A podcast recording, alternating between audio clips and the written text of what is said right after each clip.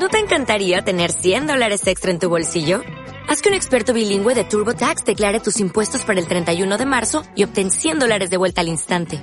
Porque no importa cuáles hayan sido tus logros del año pasado, TurboTax hace que cuenten. Obtén 100 dólares de vuelta y tus impuestos con 100% de precisión. Solo con Intuit TurboTax. Debes declarar para el 31 de marzo. Crédito solo aplicable al costo de la presentación federal con TurboTax Full Service. Oferta sujeta a cambios o cancelación en cualquier momento.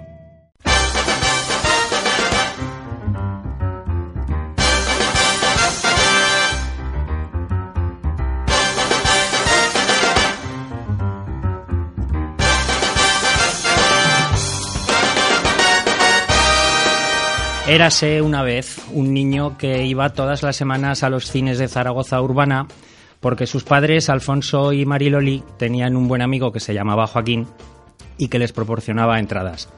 Los cientos de bocadillos que se tomó durante las proyecciones en los Cervantes, Don Quijote, Palafox, Rex y Eliseos le hicieron crecer mucho, pero mucho, mucho, como persona y como cinefilo. Siendo ya un jovencito, conoció a una estupenda chavalota que se llamaba Alicia y con la que pudo compartir su pasión por el cine. Siendo los dos guapos y jóvenes, era inevitable que nacieran Alfonso Junior y Alejandra, a los que desde muy chiquititos ha ido inculcando su amor por el séptimo arte. El destino laboral se lo llevó a la provincia de Girona y dice la leyenda que en la soledad vespertina decidió tener un tercer hijo. Luego vendría Alan para decir tú mala, tú mala, pero en 2012 Alfonso Asín pensó que la mejor manera de ocupar sus largas tardes era crear un blog en el que poder dar su opinión sobre lo que más le gustaba, el cine. Como casi siempre, lo más sencillo es lo más bonito. Pensó que como su blog iba a hablar de cine, se tendría que llamar Habla de Cine. Todo junto, Habla de Cine. Empezó solo, pero luego fue incorporando colaboradores que han ido entrando y saliendo hasta que el filtro de la vida seleccionó solo a los amigos. Eso le permitió asentar el proyecto y muy pronto empezar a soñar con algo más allá de la crítica escrita, un podcast. Sería maravilloso poder juntarnos ante unos micrófonos y comentar los estrenos de la semana, los clásicos de la historia del cine, las series de televisión, los festivales, bueno, todo lo relacionado con el celuloide. Pero esa idea era tan bonita como complicada de poner en marcha porque había que tocar muchos pitos y coordinar muchas cosas. Pues bien, a pesar de las dificultades, me complace daros a todos la bienvenida al programa número 100 de Habla de Cine. Os saluda Santi Abad y como siempre os presento al equipo de Habla de Cine que me acompaña, empezando por su creador, jefe y padre fundador, don Alfonso Asín Molina. Alfonsito, buenas tardes y felicidades. Tengo casi que secarme las lágrimas ante esta introducción tan especial, Santi, muchas gracias. Aunque debe decir que mm, la enhorabuena es mía por teneros a vosotros conmigo, desde luego. Claro Hay que, saber elegir. Eh, sí, bueno, y sin duda lo he sabido hacer, sin duda lo he sabido hacer, me he rodeado de los mejores. Bueno, pues que no te empañe la emoción y vamos al Bill Metal, que es lo que que, es lo tuyo en realidad. O sea, tanto, tanto cariño y tanto piropo para decir en verdad que... Que soy un pesetero. Bueno, la taquilla, la taquilla, que es un, es un dato que siempre es bueno tener porque nos ayuda un poco a comprender el por qué ciertas películas llegan donde llegan, o por qué se hacen ciertas películas o por qué otras no.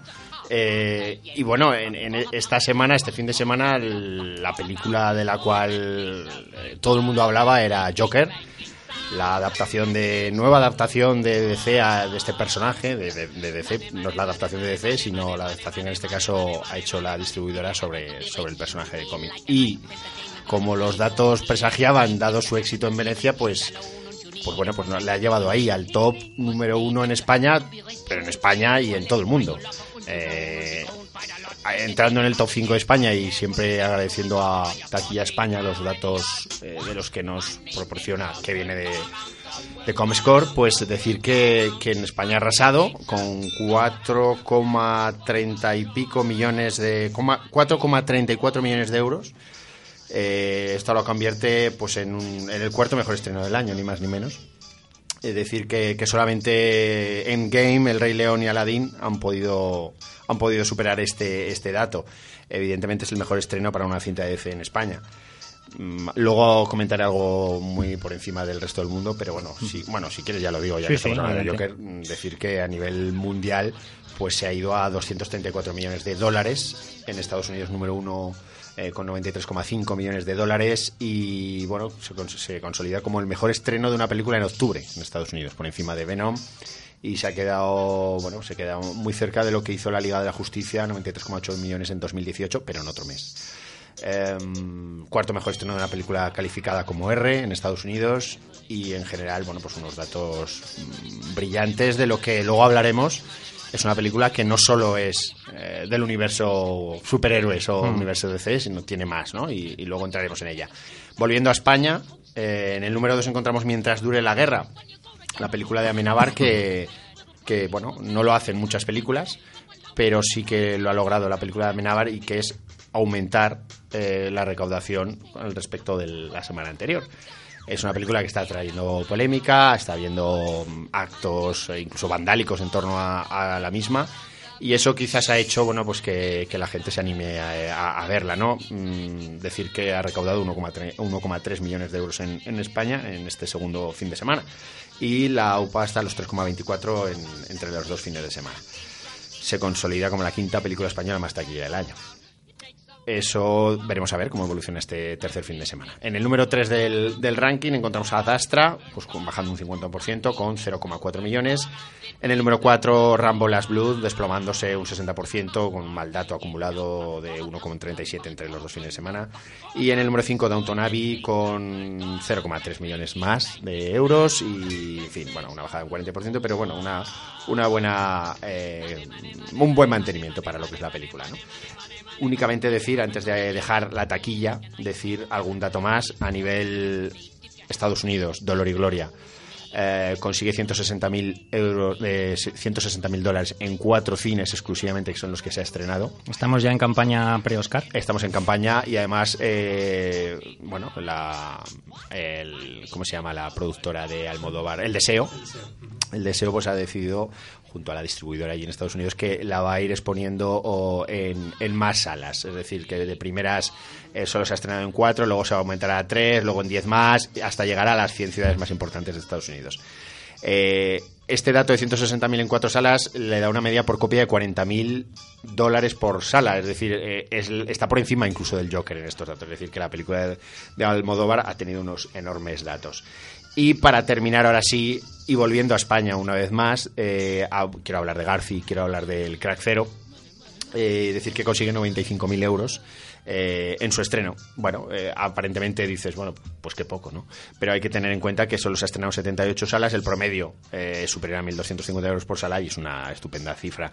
Es la quinta película con mejor estreno este año para películas con menos de 100 copias.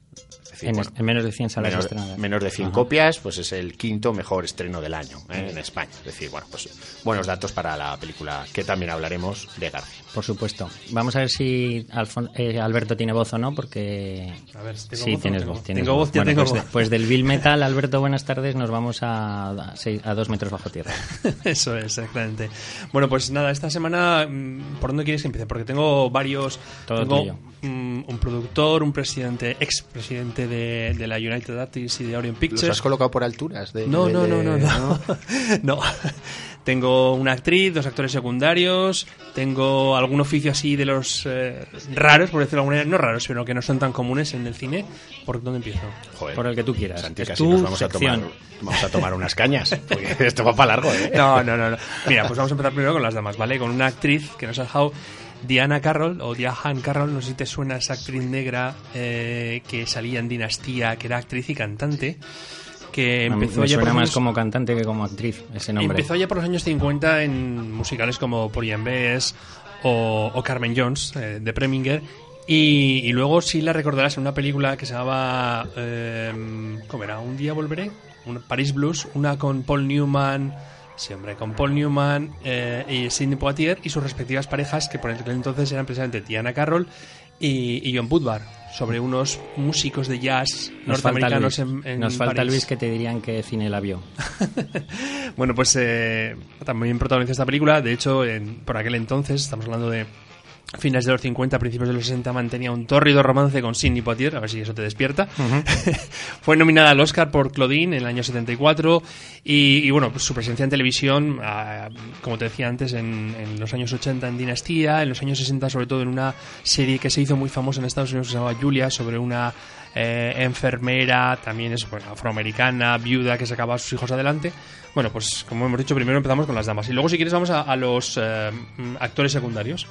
Hay dos actores secundarios que además están unidos por una cosa que yo creía haber olvidado y tú me sacaste, me volviste a meter en la memoria o en mi mente hace dos o tres semanas cuando hablábamos de A dos metros de ti. Y es aquella serie del Zack y Cody. las aventuras de el hotel de los líos. El hotel de los líos, exactamente. Bueno, pues eh, Rip Taylor, un actor norteamericano con 84 años, ha fallecido que... No, eh, Hotel Dulce Hotel. Hotel Dulce El Hotel. hotel de los líos Es la de los Mars. Rip Taylor, un secundario famoso por ser cómico de televisión, pero también haber participado en películas como Solo en Casa 2 o Proposición Indecente.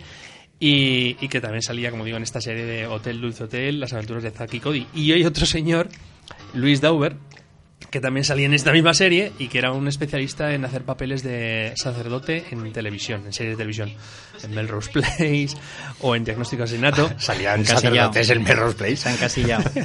Sí, salía alguno por lo visto. Curioso. Curioso, curioso.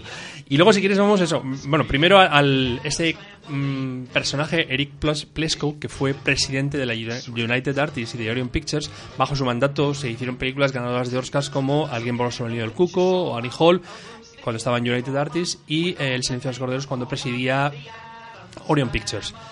También hace, no sé si fue antes de ayer, me parece, eh, conocimos la desaparición de José Sámano, es un productor eh, de teatro, televisión y también de cine español, famoso en los medios de comunicación, en la prensa rosa, por haber sido pareja sentimental de, de durante 20 años de Mercedes Milá y también ex de Mónica Randall y que había producido películas, por ejemplo, para Josefina eh, Molina como Función de Noche, Esquilache o Lo Más Natural, e incluso para Antonio Jiménez Rico, aquel retrato de familia de Antonio Jiménez Rico. Eh, y vamos, si quieres, a, los dos oficios curiosos. Uno de ellos, este señor Paul Leblanc, que ha fallecido, que eh, las fichas más eruditas dice que es hairstylist peluquero de toda la vida. Hairstylist, que ya verás, te voy a dar dos datos curiosos. El primero, no tanto, que es que ganó un Oscar por su labor con los pelos en Amadeus. Y el segundo, que él fue el diseñador del corte de pelo de Anton Chigur, de Javier Bardem en sí, No es País para. Viejos. Ah, ah. ¿eh? Sea que, pues este señor nos ha fallecido. También había sido peluquero de gente como Sharon Stone en Instinto Básico o en, o en Casino, que yo creo que Casino tenía más, como pasaba durante varios años, tenía varios... Más trabajo. Más trabajo, exactamente, eso es. Y finalmente nos ha dejado un, un diseñador. En la semana pasada hablábamos de diseñadores de títulos de créditos y esta semana diseñador de carteles, de los pósters de las películas. Eh, Philip Gibbs, que diseñó algunos tan emblemáticos o tan icónicos como el de Alien, con aquel huevo que se abría por abajo y tal, o el de La Semilla del Diablo, Rosemary Baby, o también, y en esto pues eh, vamos a darle un poco de gusto al jefe, en, en el veredicto final, la de Saint Lumet, y también en Hoosiers, que también seguro que te gusta, Kramer contra Kramer, que le gusta a Santi, o, o Network también, De Lumet. de Lumet, exactamente. Bueno, pues eh, ahí cerramos la, si te parece, la... La morgue por esta semana. A ver si te dejan vivir en fiestas del Pilar. eh, eso espero. Muy bien. Bueno, pues como sabéis, estamos en Radio Marca Zaragoza. Nosotros somos muy futboleros y somos muy aficionados al equipo de nuestra ciudad. Y a pesar del roto que nos hicieron el domingo en el programa 100 de Habla de Cine, no podía faltar nuestro gaditano favorito, Harry Callahan. ¿Qué tal? Buenas tardes. Happy birthday, Alfonso. ¿Qué tal, Harry? ¿Cómo estás? Bueno, no tan bien como tú, eh, cumpliendo 100 programas. eh, Qué viejo. Algunos aspiramos a, a durar una temporada más. Seguro que sí. Pero, pero muy bien, muy bien. Oye, pues eh, no sé, que me han llamado y me, han- me consideran tu amigo. Y bueno, vamos a, va- vamos a, a honrar Hacen al jefe también en ese sentido. No vaya a ser que me den la patada y me tengáis que recoger ahí como, como si estuviera en el arroyo y esas cosas. Ya sabes que no, ya sabes que no. Y Good Morning Vietnam, que es nuestro programa hermano. Correcto. Lo sé, lo sé, porque además tenéis el, el detallazo de, de siempre dar a likes y a compartir y a todas esas cosas y, y la verdad es que se agradece un montón eh, porque, porque, bueno, toda ayuda es poca, que os voy a contar. Entre bomberos, ¿no? Este- ¿Cómo es eso de los entre bomberos? Totalmente, no nos pisemos las... Bueno, Bueno, es una pena que no hayas visto el Joker, que la vas a disfrutar esta noche. Ya te, no, sé, no- no sé si te estamos generando muchas expectativas diciéndote que no, no, la no, vas a disfrutar. estoy completamente ansioso. De hecho, estoy hiperventilando desde, desde esta mañana, eh, pensando en la idea o acariciando la idea eh, de verla esta noche. Espero que mi mujer me dé la, el la correspondiente peña marital. Seguro, seguro. y me permita escaparme eh, a verla porque la verdad es que tengo muchísima muchísima ganas sobre todo porque bueno el director es un poco eh, no sé que no, haci- no hacía presagiar que, que se fuese a meter en estas lides y pero bueno tengo muchísima ansiedad la verdad por, por ver la cita sí Bueno, pues seguro que tenemos la suerte de escuchar en la opinión de Harry, eh, dentro de tu programa Good Morning Vietnam, lo que te parece eh, Joker. sí seguramente Bueno, pues Harry, encantado de que durante estos 100 programas hayas compartido con nosotros algún ratito. Sabes que aquí se te quiere mucho y que siempre serás bienvenido. Un placer la Un verdad abrazo es que fuerte. el cariño es mutuo y la próxima cuál es Eh, los Feroz o Mm, eh, los Goya Vamos Sí, a ver, no sé. vamos a ver. ya, ya quemaremos algo. Eso es. Estamos en fiestas del Pilar, Harry. Te puedes venir este fin de semana si quieres. Es verdad. Sí, señor. Tenemos un cachirulo guardado para ti. vale, vale, vale. Muy bien. Un abrazo fuerte. y Un abrazo. gracias. descansos Hasta para todos. Adiós. Gracias, chao. Vamos con los estrenos de la semana con la Venia Jefe. Si te parece, Alberto, empezamos. El Joker es maravilloso, pero para mí hay un estreno esta semana que me pone especialmente sensible y es el Crack Zero. Pero no llores, es antes. No llores, no te a llorar. Primero Alfonso, ahora tú. Joder, ¿esto qué va a ser? ¿Esto qué va a ser? Madre mía. Ni un entierro de segunda, vamos. El crack, el crack cero, iba a decir el crack punto cero, no. El crack cero, que es que hay mucha gente que al principio, eh, cuando García anunció que iba a hacer esta, esta película, pensaba, no sé por qué, que era el crack y es el crack cero. Porque, claro, si las anteriores eran el crack y el crack 2, como si fuera el crack 1 y el crack 2, se tiene que ser cero. Es, como decimos, la última película de García y le tocamos madera en eso de la última película, simplemente la, la penúltima, ¿no? Eh, bueno, efectivamente lo que, lo que hace en el Crack Zero es de alguna manera cerrar, eh, en principio, esa mm, trilogía que él no, yo creo que él no pensaba que fuera a ser una trilogía cuando empezó con, con el Crack en el año 81 a contarnos las historias de ese detective privado, eh, Germán Areta, interpretado en aquel entonces por Alfredo Landa, una... y que luego tuvo su continuación en el Crack 2 en el año 83, unas películas que, eh, bueno, pues yo creo que marcan una de las páginas más brillantes de, la historia del cine español. ¿Por qué? Por la, la- lo que supone el haber eh, el haberse desprendido de muchos perjuicios y hacer películas, un, cine de género, como es en este caso el noir, ¿no? Yo creo que el Crack 1 y el Crack 2 eh, representaban eso, el cine de género a la española, adaptándolo a la, a la realidad que teníamos en aquellos años, en los primeros 80. Entonces, eh, como decía, eh, lo que hace en el Crack Zero es intentar cerrarlo. eh, claro, con las limitaciones que tenía, lógicamente, pues por la gente, los actores que han fallecido, estamos hablando de que eh, está cerrando la trilogía 38 años después, ¿no? Más o menos, o 30, y depende si consideras la 1 o la 2. Entonces, claro, con, eh, con esas limitaciones, eh, Garci tuvo que, que lidiar y, y recurrir a, a unos actores para, para intentar de alguna manera suplirlos. Ya hablaremos de ello. El, crack eh, cero mm, nos va a, a situar, nos va a trasladar al año 75 unos 5 o 6 años de, la, de lo que son las, las dos primeras películas de, de Garci. Germán Areta parece que, acaba prácticamente de salir del, cuerpo de policía y se ha establecido como eh, investigador privado. Eh, una mujer que acude a él porque su amante, mm, al que, falleció unos meses antes, eh, la policía dice, dictamina o simplemente cierra el caso pensando que es un suicidio y ella cree que no, que hay un asesinato detrás. Y a partir de ahí, pues Germán Areta, interpretado por Carlos Santos, y ahí si quieres ya nos metemos en harina de, de, de lo que es la- el análisis de la película. Germán Areta, interpretado por Carlos Santos, digo, inicia la, investigación. Junto a él veremos algunos de los eh, personajes que, que en las dos películas del año 81-83 pues más destacaban, como es eh, el personaje del Moro, que en aquel entonces interpretaba Miguel Reyán y aquí es Miguel Ángel Muñoz, o el abuelo, que en aquella ocasión era interpretado por... Ahí se me ha ido. Eh. Sí, por José Bódalo, exactamente, eso es, por José Bódalo y aquí es Pedro eh, Casablanc. Entonces, em, bueno, yo creo que el, el, el crack cero es eh, de alguna manera una lección de cine y una lección de amor al cine, las dos cosas. Porque Garci sabe mucho de cine y sabe transmitir el cine. Esos yo creo que son las dos virtudes mayores que tiene Garci aparte por supuesto como, director ¿no? entonces eh, la película a mí personalmente ya te, digo que, sí que a mí me gusta comparto tu, tu, opinión y la película lo que hace es crear eh, esas ambientaciones esas eh, sensaciones que tenías tú cuando mm, ibas a ver la película o cuando veías la película en televisión del Crack 1 y el Crack 2 unas como digo una atmósfera de cine negro y que además en este caso se ve reforzada precisamente por la, la fotografía en blanco y negro que es una decisión meditada por José Luis García, que yo creo que incluso tiene algún antecedente de lo que es, de por qué quería hacerlo en sesión continua. Si recuerdas en sesión continua, eh, los personajes interpretados eh, por Alfo Marsillac y Jesús Puente querían hacer una película y la querían hacer en blanco y negro, cuando estábamos hablando de eso, años, años 80, un poco porque decían que, que era la educación, forma parte de la educación sentimental del personaje protagonista de esa película y que eh, realmente hoy en día se veían más películas, eso era entonces, hoy creo que no se veía más películas en, blanco y negro vía televisión que, en color. Hoy creo que eso igual no es, no es del todo correcto.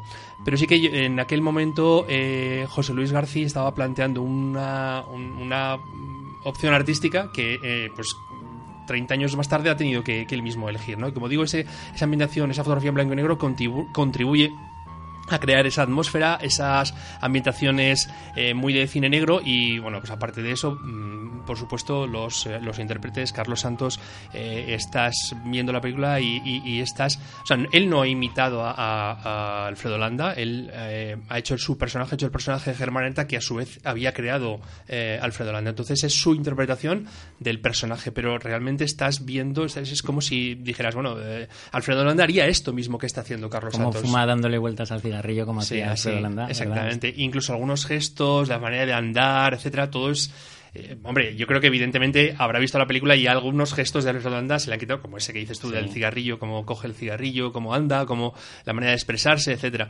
Eh, eh, Miguel, Ángel Muñoz está fantástico también. O sea, en, definitiva, todos los actores de la película, yo creo que García es un gran director de actores, pero aparte de eso, eh, hay una cosa muy importante en García y es cómo dirige, cómo se toma su tiempo para contarnos una, historia que eh, argumentalmente a lo mejor puede no tener, no tener mucha, mucha amiga, mucha consistencia para las, eh, lo que son las, las, historias que se cuentan hoy en día, ¿no? Pero la manera, como digo, eso de tomarse el tiempo de, de no hacer nada con prisa, es un cine que que a lo mejor está más cargado de diálogos que, lo que tenemos hoy en día. Es un cine más de reflexión que de acción, un poco a contracorriente y a lo mejor eso porque también, por lo que también algunos críticos mm, han creído que es una película anacrónica. A mí no me lo parece, a mí simplemente yo creo que es hacer el cine que le gusta a García y el que nos gusta pues a, todas las personas que, de alguna manera vivimos en estado de película. Y yo solamente para terminar quería recordar eh, una frase que dices en tu crítica de, Habla de Cine, de la página web, ya casi al final, en el último párrafo, cuando dices que, mm, poco menos que te viene a la imaginación una, la figura de García diciéndote, eh, arrullándote diciéndote que, que bueno, que, que, esta película está hecha para ti, que tú eres su, su preferido, su favorito. Yo creo que es una de las virtudes que tiene García, como tienen también otros grandes directores de cine clásico, un Hawks o un John Ford, y es que eh, cuando tú ves una película suya parece que la estén haciendo para ti, o sea, tú crees que se están dirigiendo realmente a ti, no es algo, una manera de hacer cine muy, muy personal. Doña Margarita Chapate, ¿ha visto usted el crack cero? Sí, he visto el crack cero. Buenas tardes y pues gracias por acompañarnos. No, gracias a vosotros. Enhorabuena por el programa número 100. Hola Margarita, gracias. Hola, enhorabuena Alfonso por dirigir ese, ese grupo tan fantástico de gente que tienes ahí y encantada de entrar esta noche con vosotros, que os lo merecéis, segurísimo, vaya. Bueno, te agradecemos mucho. Te agradecemos mucho que estés porque además sabemos que te tienes que marchar pronto, pero queríamos bueno, queríamos sí, hay un pase, hay un pase a las cuatro y media. Muy bien, pero bueno, sí, Y aprovechando que estamos hablando del Clack Cero, pues encantados de que nos des tu opinión también sobre esta película. Mira, yo estaba escuchando a vuestro compañero y lamento mucho no estar de acuerdo con él. Yo vi los, yo ya tengo una edad, entonces yo vi los dos cracks en cine. A mí me parece que lo que hace García es homenajearse a sí mismo. O sea, nos da como tres o cuatro minutos de unas alineaciones de fútbol que a mí no me interesan absolutamente nada. habla de boxeo, habla de su película Asignatura Pendiente y encima hace hablar a los actores de una manera tan anacrónica que la gente no habla así. Parece como si estuviera leyendo, parece un estudio uno. El crack cero parece un estudio uno. Y además creo sinceramente que el señor por no decir otra cosa, los tiene muy bien para hacer esta película y homenajearse a sí mismo. O sea, él se homenajea a sí mismo, no hace ningún homenaje a la ni a nadie, sino a sí mismo. Yo soy Garci y hago esto porque me da la gana. no sé, a mí es la, la, opinión, ¿eh? Esta es mi opinión sobre la película. Así todo, creo que es una película para probar. Porque ya te digo que los hay que tener muy bien puestos para decir lo hago y encima que funcione, ¿no? Sí. Pero yo la veo totalmente anacrónica y sobre todo los personajes parece que lean, no parece que hablen. Yo personalmente, Marga, eh, soy un devoto admirador de, de, García, con excepción de, la película de Holmes y Watson que me decepcionó y yo creo que todo buen escribano tiene un borrón, pues eh, eh, yo con el, con el crack cero he disfrutado. Porque todas estas cosas que tú dices y que no te falta razón seguramente desde tu punto de vista, o desde mucha gente que lo, que lo percibe así, todo esto ya estaba en el crack 1 y en el crack 2 que todo el mundo eh, ha, destacado como una de las películas claves en, en, principios de los 80. Ya se hablaba de fútbol entonces, ya se hablaba de boxeo, de mus, está la, típica partida de mus, que por cierto, Alberto, eh, estarás de acuerdo conmigo en que García es muy jugador de chica, sí. cosa que no... Perdedor de mus, jugador de chica, perdedor de mus. Eso no debería de ser así. Pero bueno, es, eh, para mí García es, un, es uno de esos directores que ya, es, que ya tiene su universo propio. A mí me gusta utilizar mucho esta expresión del universo propio, que son gente pues como Tarantino, como Woody como Fincher, directores que, o Almodóvar, que en cuanto ves cuatro, cuatro escenas, cuatro secuencias o escuchas cuatro líneas de guion, ya sabes que pertenecen a este, a este autor. Es un universo muy personal.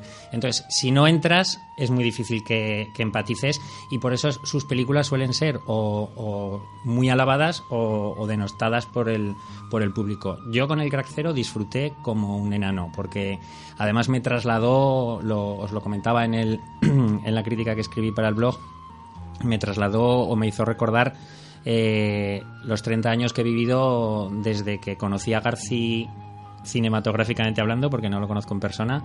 Eh, es un tío que nos ha acompañado con su programa de televisión, con sus programas de radio, con sus películas y como es un universo que a mí siempre me ha gustado, pues a mí me ha recordado prácticamente toda mi vida y salí de la, de la proyección con el corazón encogido porque me parece nostalgia pura y yo la disfruto. Alfonso. Bueno, no sé, yo no sé, yo he visto el Cracuno después porque las tengo las dos y no he tenido tiempo de revisar las dos, pero el uno sí. Y a mí, a pesar de todo, que es una película a la que se le notan muchísimo los años, hay películas que no se le notan los años, al Cracuno sí se le notan los años, pero así todo me gusta más porque viéndola pensando, vista en una época cuando se estrenó, es mucho más original que esta. O sea, a mí lo que más me molesta de los directores es la autocomplacencia y creo que es lo que hace García en esta película. Soy yo yo os doy esto porque a mí me gusta. Y si no os gusta bien, y ya está.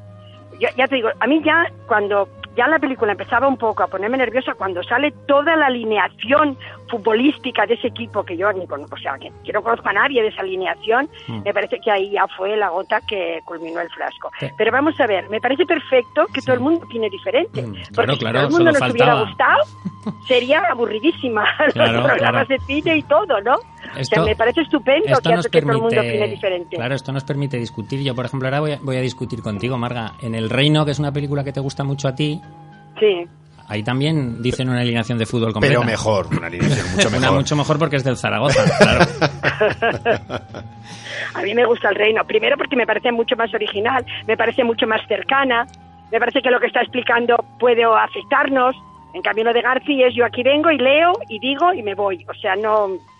Y me, me, encanta el cine negro, ¿eh? que sabéis que yo soy la... A mí lo que más me gusta en el cine es que me engañen. Sí. O sea, lo que más me gusta en el cine es que me engañen. Y esa peli ya ves cómo se va a acabar desde el minuto uno. Bueno. O sea, no sé, no sé, es opinión particular. Sí, sí, no, ¿eh? está claro, Marta, está claro. Yo, por ejemplo, yo, yo lo veo desde, desde otro prisma porque eh, quizás, bueno, soy, soy el más joven, no he vivido en su momento el crack, las he visto a posteriori y tampoco he visto toda la filmografía de, de Garci como, como si Santi y Alberto, que son devotos ¿no? al, al realizador. Entonces yo que lo veo desde otro prisma, mm, bueno, pues eh, disfruté mucho viendo el crack cuando la vi hace unos años.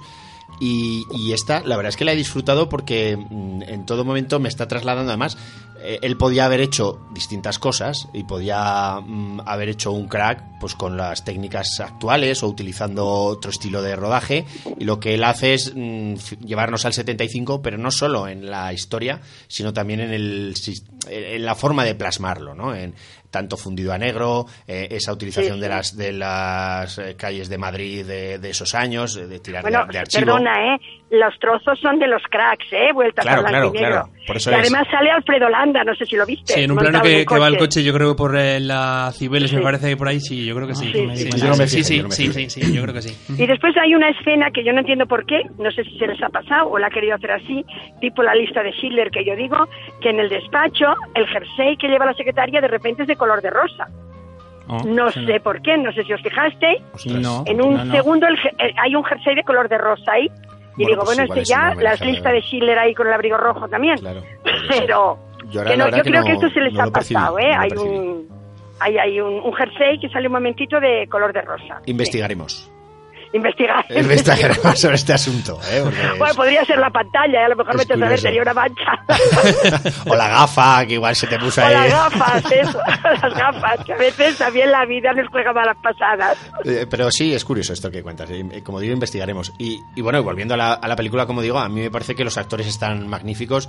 Quizás hay momentos que, que lo que es el- la trama eh, a veces eh, sufre en favor de todos estos Oye. homenajes. Eh, eh, Marga, ¿nos os he escuchas? perdido, Margarita. os he perdido.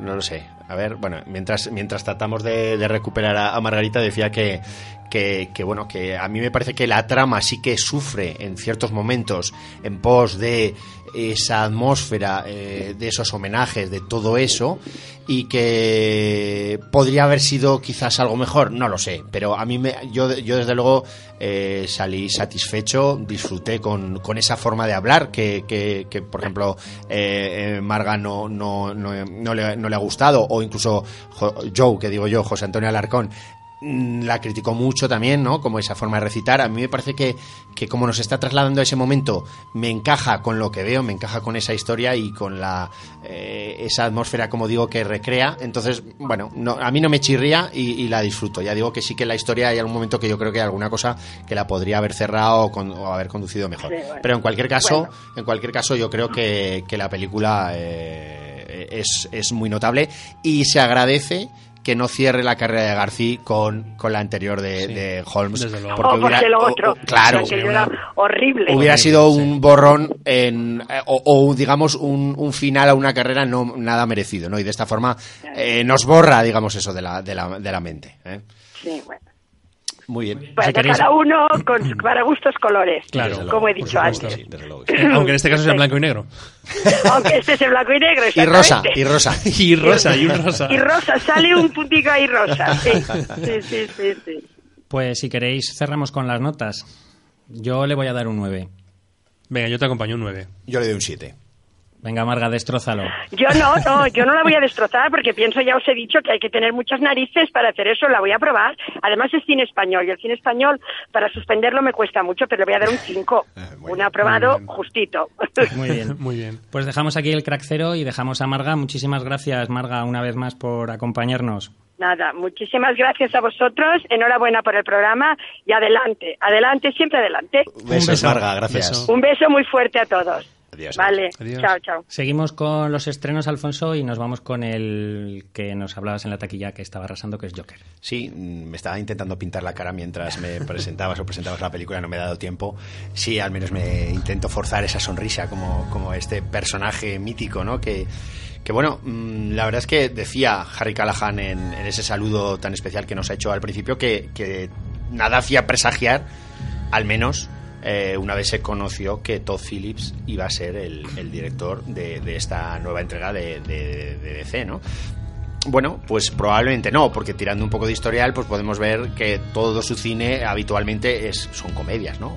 Eh, La trilogía de Resacón en Las Vegas es un poco eh, la película a la que siempre recurres, ¿no? A la hora de hablar de, de Todd Phillips. Evidentemente Joker no tiene nada que ver, es la antítesis de Resacón en, en Las Vegas eh, y nos cuenta eh, de otra forma, eh, con otra visión, con otra forma sin, sin olvidar ese tono que siempre ha querido hacer DC sobre los personajes de cómic, más trascendente, más oscuro, algo que a priori le había llevado al fracaso al menos tras el Batman de Nolan, fundamentalmente, pero que con Liga de la Justicia y por ahí, pues no, no, no le llevó, no, no, no le causó un éxito como pensaba.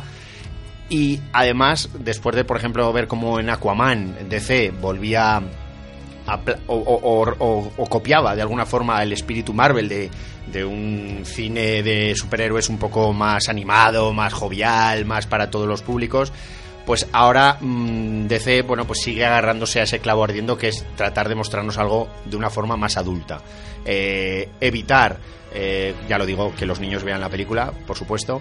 Y como digo por esa eh, por esa tonalidad tan oscura que, tiene el film. La verdad es que mm, la película no sería entendible sin sin Joaquin Phoenix. O sea Joaquin Phoenix es un actor que que es tildado siempre de extraño, que, algo que le encaja totalmente a este personaje de, Joker, de Arthur Fleck, y, pero es un actorazo, ¿no? Es un actorazo que, nos ha regalado papeles memorables y aquí yo creo que, que alcanza su papel máximo, su culmen en una carrera que, que, si no me equivoco, bueno, me gustaría, y yo creo que muchos estarán en la línea, en mi opinión, de que puede llevarle al, al Oscar, ¿no? Porque realmente es una interpretación superlativa. Yo la pude ver y recomiendo verla como prácticamente siempre en versión original y aprecias un poco su trabajo, no solo eh, de ese cambio físico que desarrolla perdiendo muchos kilos y transformando su, su físico, sino también, bueno, pues eh, con esa sonrisa, ese rostro, pero por supuesto con esa sonrisa, esa carcajada, esa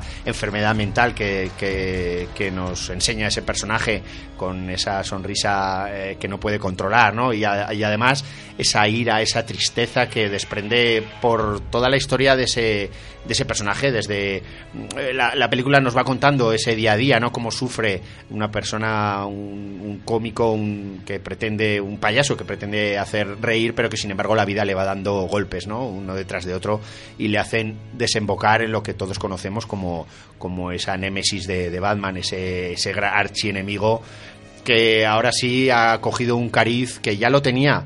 Ya recuerdo ese magnífico Jack Nicholson eh, haciendo de Joker y por supuesto Heath Ledger eh, oscarizado póstumamente por ese memorable también Joker.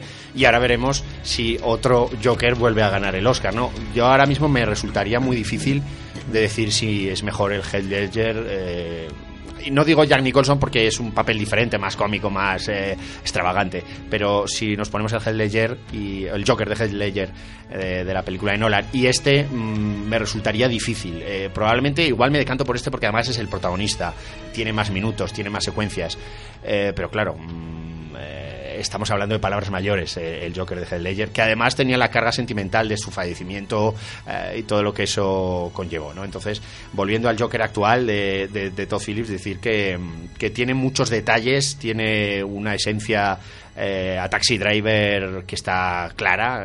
además, es curioso la, presencia de, de, Robert De Niro dentro de, de, esta, de esta película, pues casi le hace un propio guiño ¿no? a, esa, a esa historia de Taxi Driver eh, una banda sonora de Hildur Guanadotir, que es una chelista islandesa que viene del mundo de Johan Johansson, era chelista en muchísimos de los trabajos de como eh, por ejemplo La Llegada, ¿no? O en, eh, ya lo diré esta de, del narcotráfico en, Sicario, Sicario, ha trabajado con él y ahora ha heredado un poco toda esa forma ¿no? de, componer y, y, se nota, se nota de hecho uno de las pistas, uno de los temas de la banda sonora eh, todavía está en el score Johan Johansson, ¿no? Algo que me recuerda un poco a, Lorne Balfe que hablábamos en Adastra con Hans Zimmer, ¿no? un, alguien que ha heredado su estilo y que lo plasma ahora él, ¿no? Pues, eh, pues eh, de alguna forma la islandesa lo hace aquí. Físicamente, como digo, actoralmente, técnicamente, cómo esos planos o esas escaleras, esas secuencias en el metro, bueno, todo el desenlace, el programa de televisión, tiene muchísimas secuencias muy memorables que bueno pues animó a todo el mundo de verdad que, la sala donde yo la vi anoche en versión original estaba repleta una sala enorme de unas 300 y pico butacas estaba repleta. La sesión que empezaba después a las 11 de la noche volvía a estar repleta. Bueno, los datos de taquilla ya, los- ya los he dado, pero seguramente el boca oreja pues, va a hacer que siga funcionando, siga funcionando muy bien. La recomiendo muchísimo, muchísimo. ¿Sabes a quién le ha gustado muchísimo también Joker? ¿A quién? Al boss de Radiomarca Nacional, don Pepe Nieves. Hombre. Buenas tardes. Hola, muy buenas tardes. Hombre, Pepe, ¿qué tal? ¿Qué tal? Y felicidades por esos 100 programas, primero, en primer lugar. Muchas gracias, Pepe. sí, que me ha gustado mucho el Joker, también es verdad. Cuéntanos, cuéntanos tu- tus opiniones sobre esta película. Vamos a aprovechar que te incorporas a nuestro centenario para que nos hables de esta peli. Que por cierto, el próximo día 26 eh, la Claqueta celebra 37 años en Zaragoza, en Radio Marca Zaragoza, y os espero a todos ahí. Con pastelitos, seáis- con pastelitos. que- que seáis ahí el, con pastelitos, claro, es que sí. Eh, en este caso los tertulianos del programa ese, ese sábado. Claro que sí. Estaremos Eh, encantados, sí. Eh, el- Joker me, me- me parece eh, como mínimo una apuesta arriesgada por parte de, la Warner eh, de llevar a cabo la, la prehistoria del personaje que todos eh, conocemos fundamentalmente a, través de, la- de las películas de Batman, evidentemente, mm, porque es una película dura, es una película angustiosa, es una película en la cual eh, Todd Phillips cambia un poco su, su registro para, en lugar de hacer una comedia desmadrada, eh, aunque visualmente es, muy parecida a lo que ya hizo Rosa con Las Vegas, seguir a los personajes cámara en mano, es eh, enseñarnos la- la- la- un personaje ya eh, enfermo mental que la sociedad lo convierte en, en- un icono absolutamente de lo peor, ¿no? De, de- de esa de esa sociedad y, y en ese sentido mm, antes os oía lo de Joaquín Phoenix es absolutamente la demostración de que es actualmente uno de los mejores actores eh, posiblemente que, que tiene que tiene el mundo del cine. Aunque es, mm, yo diría que habría que ver si algún día se dedica a hacer alguna comedia pura y dura eh, o alguna película de aventuras pura y dura eh, que no tenga que poner esa cara de tristeza permanente que pone en casi todas sus películas porque parece que se ha abonado a ese tipo de personajes, ¿no? Que, que, que en este sentido mm, le faltaría, pues eso, lo que lo que han conseguido mm, esos eh, también grandes como son Nicholson, Robert De Niro y compañía, que han hecho todo tipo de personajes, eh, desde los más oscuros a los más divertidos, etcétera, y que a Phoenix pues habría que comenzar a pedirle que, que algún día se meta en alguna una historia que no sea tan dramática, tan trágica, tan terrible. Lo que sí que es cierto es que creo que es una opinión mayoritaria que parece muy complicado que se le escapen los premios este año a Joaquín Phoenix por su interpretación del Joker. Yo, Pepe, si alguna vez... me- yo veo a Joaquín Phoenix perfecto para interpretar. Si alguna vez se hace en cine la vida de Billy Booth, Ricard Martí, yo creo que Phoenix sería perfecto para interpretarla. Ricard, ¿qué tal? Buenas tardes. Hola, buenas tardes. A ver, se me acumulan, se me acumulan las cosas. Lo primero de todo, ah, que lo que toca, felicidades a la familia Habla de Cine, de la que yo me, también soy un poco partícipe, pero tanto. sobre todo a esa alma mater que sois los maños y entre los maños, sobre todo a Alfonso. Alfonso, enhorabuena, de verdad. ¿eh? Me acuerdo gracias. cuando empezábamos que no estaba nada claro, ¿no? Nada, y ahora ya lleváis 100, ¿eh? Muy bien, muy bien, enhorabuena. Ya llevamos, que tú también, hombre. Bueno, ya llevamos. Bueno, Ricard sí. es un poco el señor marrón que estaba por el pasillo que decía Gila, ¿os acordáis?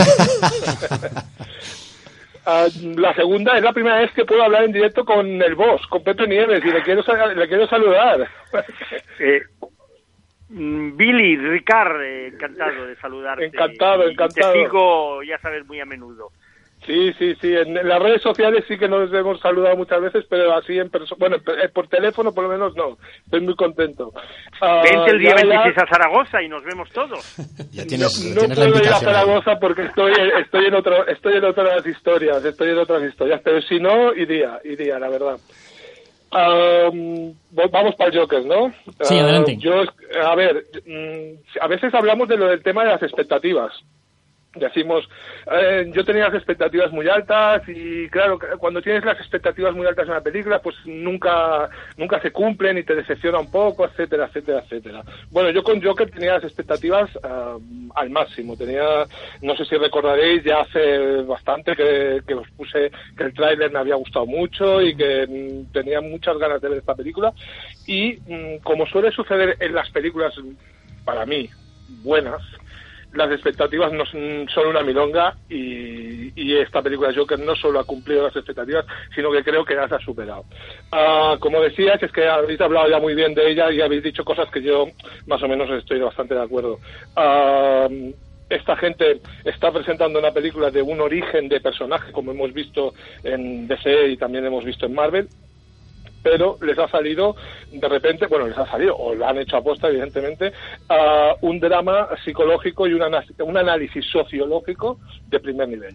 O sea, esta película no tiene nada que envidiar a las grandes películas ah, que tratan temas ah, de, bueno, personajes em, pues con problemas importantes psicológicos y después cómo ah, también reacciona mucho la sociedad a según qué situaciones.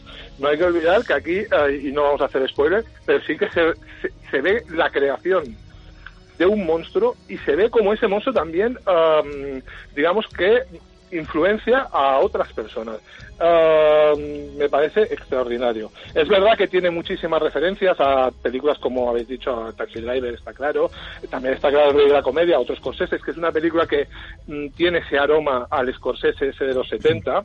La presencia de Niro, que es el protagonista de las dos películas que hemos de, de Scorsese, evidentemente también refuerza eso. Pero ah, yo eso no lo veo mal. Yo eso lo veo como como algo que, que potencia la película, porque la, la película evidentemente tiene esas referencias, pero luego vuela sola por su lado y de una manera extraordinaria y no tiene, y, y estamos hablando de buenas películas, sobre todo de grandes películas, no tiene nada, para mí, no tiene nada que envidiarles.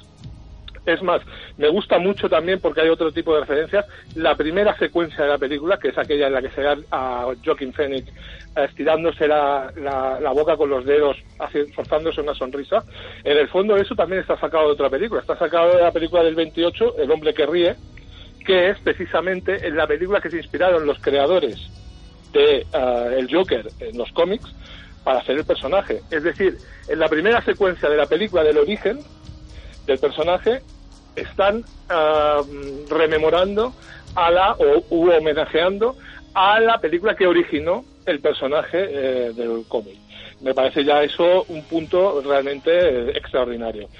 Insisto, mm, bueno, lo de Joaquín Phoenix ya lo habéis dicho, mm, me parece que es una de las interpretaciones para mí, desde mi para, para mi gusto, ya está en el Olimpo de las interpretaciones que más me han gustado. Yo he visto esta película dos veces. El sábado la fui a ver en, en una pantalla IMAX y ayer la fui a ver en versión original en una en un cine más pequeñito, en el Cine Ciutat, ah, en cine que podríamos definir entre comillas de arte y ensayo. Y voy a decir una cosa, ah, creo que le pega más a esta película, curiosamente, el ambiente y la pantalla más pequeña del cine este, entre comillas, insisto, de arte y ensayo, que no el de la gran pantalla eh, IMAX o de gran super eh, gran cine de, de centro comercial. Sinceramente creo que le pega mucho el, el cine pequeño. Y ya dicho, evidentemente hay que verla, es mejor verla en versión original, la interpretación de Joaquín Phoenix, hay que disfrutarla al 100%, pero voy a romper la lanza porque creo que también está muy, muy bien doblada, ya que he podido verla de las dos maneras, yo creo que está muy bien doblada también. Vamos a despedirnos con las notas. Yo, como estoy muy de acuerdo con lo que habéis dicho, no, no me voy a alargar. Únicamente como anécdota contar que eh, yo ignoré los consejos de que no había que ir con los niños y fui con mi hija. Claro, luego piensas, mi hija no es una niña que ya tiene 21 años, pero bueno, para mí Sí, es una pequeña diferencia. una niña. Y, y siendo mm, que no le apasionó, eh, me comentaba a la salida que la media hora final le había parecido tan brutal, como creo que es algo que se está comentando mucho también en redes sociales, que el sabor que se le había quedado a la película era, era muy bueno. Vamos, si queréis, con las notas. Yo le voy a dar un 8. Pepe. Eh, yo un 8 también. Eh, me parece una película que va eh, de menos a más y la última hora en general es, es prodigiosa. Yo le voy a dar un 10 directamente. ¿Y Ricard? Ah, yo también un 10. Muy bien. Ricard, te quedas con nosotros para el clásico. Vamos a despedir Sí. a Pepe, que se tiene que marchar, creo que también a un pase. Agradeciéndote, como siempre, la atención que nos muestras siempre eh, cariñoso con los micrófonos de Habla de Cine. Pepe, un abrazo y nos vemos en breves. Nos vemos eh, muy pronto. Y gracias por haber contado conmigo. Gracias. Gracias. a. Nos vamos a Holanda, eh, Alfonso, para hablar de la directora de orquesta. Sí, cojo la batuta y vamos a, a dirigir esta película, como bien has dicho, eh, larga película porque son 137 minutos, una película holandesa dirigida por María Peters y que, bueno, pues viene a hacer una, una denuncia sobre un, bueno, un sector que es eh, la dirección de, de, las orquestas, ¿no? Que no tienen, que son, es un, un sector muy machista porque no hay eh, prácticamente ninguna directora de orquesta. Entonces nos viene a contar la, la historia real de Antonia Brico que bueno pues fue creo que la primera mujer en dirigir la Filarmónica de Viena y, y bueno eh, en, en trabajarse una, una, carrera ¿no? dentro de, como digo, de un sector tan, tan machista. La película um, nos cuenta desde, desde, sus inicios cómo es una trabajadora, una acomodadora en un, en un concierto eh, y cómo nos plasma esa, esa pasión por, por, la música. Una vida que además esta, esta mujer bueno, pues le llevó por, por también por muchos problemas en, en plena eh, crack en los años 20 y pico eh, y cómo ella pues va um, labrándose un futuro eh, y luchando mucho en el día a día, ¿no? Y como, como digo, entra en conflicto todo ese, ese universo tan, tan machista con, con su deseo de, de, de, dirigir una orquesta. La película, bueno, está dirigida, está, perdona, eh, protagonizada por Christine de Brugin, que hace, hace un buen trabajo. Es, eh, es, la verdad que es una actriz que no es eh, conocida, yo prácticamente a nadie del, nadie del reparto tenía, tenía controlado. Eh, también es cierto que cine holandés no es una de las filmografías que más nos, nos llegan a nuestro país. Y sí que diré una cosa de la película. Eh, es muy interesante lo que cuenta, lo que denuncia, como digo, pero yo creo que se queda en muchos momentos algo blanda. Yo creo que es una película que no arriesga, que está todo como un poco mm, que va, casi ves lo que va a venir. Mm, los planos son muy acomodaticios. Eh, yo creo que incluso eh, hace un dibujo muy esquemático y muy rápido de sobre todo varios de los personajes que sirven de confrontación con ella, sobre todo los masculinos están yo creo que dibujados con brocha gorda y de alguna forma pues eh, hace que, te quede ese, ese, ese discurso ¿no? en pro de, la igualdad, por supuesto, como tiene que ser, pero yo creo que se podía haber hecho de una forma mejor, entretenida, algo alargada y yo creo que podría haber sido mejor, mejorable. ¿Tu nota? La película. Le voy a dar un cinco y medio. Un cinco y medio para la directora de orquesta. Dejamos aquí el primer bloque de estrenos y nos vamos con el clásico.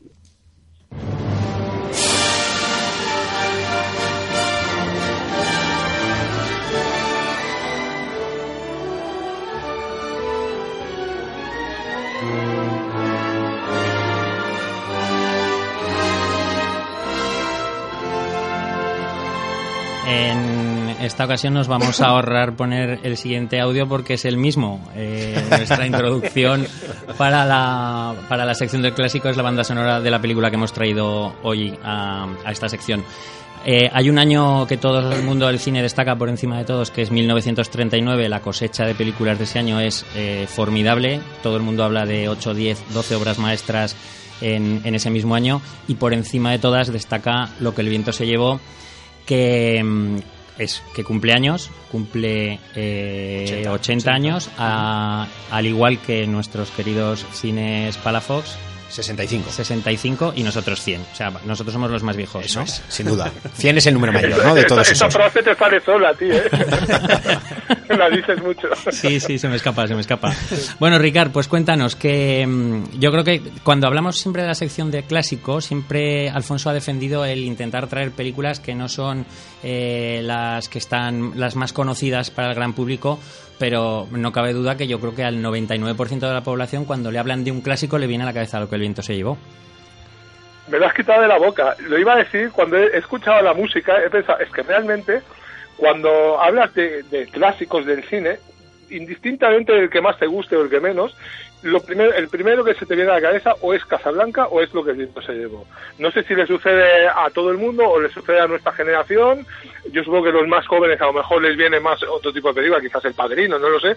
Pero a mí, personalmente, si decimos el clásico del cine, lo primero que me viene a la cabeza es la imagen de, de Escarlata O'Hara, eh, ahí con la, con la puesta de sol aquella espectacular uh, y, y, poniendo a Dios por testigo. Eso, me, eso para mí es eh, el, clásico del cine. Uh, y realmente lo que viento se llevó, como tú has dicho, en una época donde se hacían muy buenas películas, supongo que debió ser... Um, eh, un, hubo de- debió haber un cambio también generacional o un cambio en el cine durante esa época donde empezaron a hacerse las cosas de una manera distinta. Tampoco vamos a despreciar lo que había antes, evidentemente, pero eh, yo creo que es una película mastodóntica, o sea, es decir, de esas que hay pocas en la historia. Insisto, puede gustar más o menos, a lo mejor te gusta más una película más pequeñita, en blanco y negro, de una hora y media y tal, pero como gran superproducción, ah, lo que el viento se llevó posiblemente sea eh, esa- la gran película de, de- de todos los tiempos. Mm, Yo creo que durante, ya insisto, durante la historia ha habido del mismo estilo pocas películas. Quizás la última que yo recuerdo de este estilo pueda ser Titanic porque yo no metería a este nivel las películas del Señor de los Anillos, que a mí me gustan muchísimo, pero no las metería en ese estilo.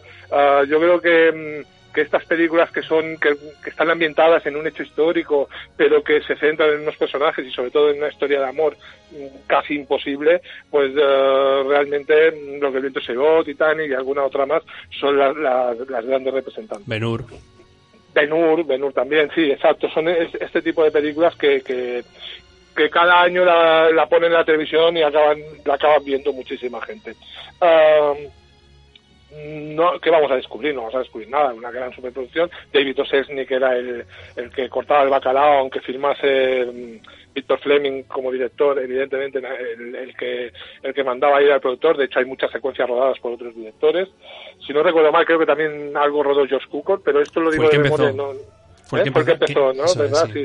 No, no, no estaba muy seguro, pero me sonaba algo. Sí. Y, y bueno, las interpretaciones, yo creo que ya Vivian Leigh, que hubo, hubo un gran casting para hacer el personaje de Escarlata, que, porque era un personaje muy, muy famoso en Estados Unidos por la novela, y entonces hubo un, hubo un gran casting, y si no recuerdo mal también, la gran favorita, entre comillas, era Bette Davis, que había hecho Jezabel el año anterior. Y Paulette Goddard también estaba de las, era de las favoritas. Yo creo que Paulette Goddard pensaba que se lo iba a llevar. De hecho, presionaba a Chaplin para que a su vez presionara para, para que le dieran el papel. Lo que pasa que eh, con, con la mentalidad de aquella época, Paulette Goddard vivía pegado con Chaplin y no, no estaba bien visto. Pero vamos, también fue una de las... Ella, Catherine Hepburn también... Bueno, es que si, si repasas... Catherine Hepburn, sí, sí, claro, sí. si repasas la nómina de todas las actrices de la época que hicieron pruebas para...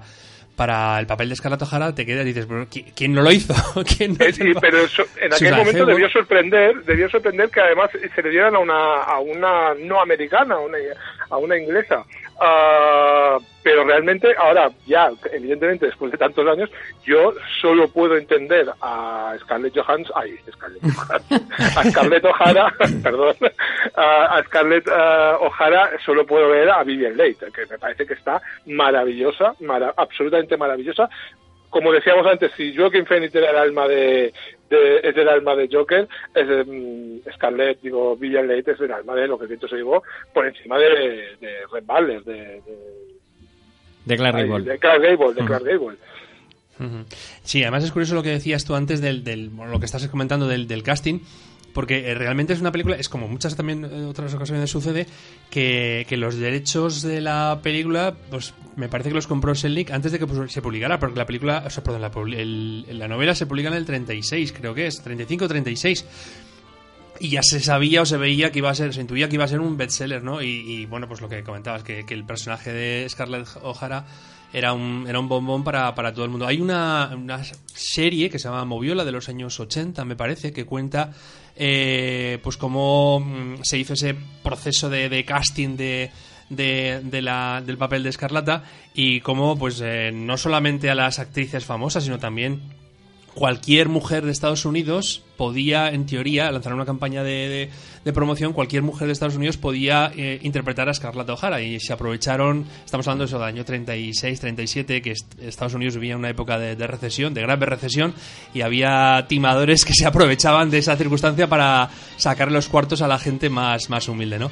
Es, es una película, como también decía antes eh, Ricard, que de, productor, lógicamente, de David O. Selznick, que yo creo que eh, ejemplifica, es el quizás el, el mejor representante de lo que era el cine como entendido como la fábrica de sueños en aquel en aquella terminología de, de Ilya Ehrenburg.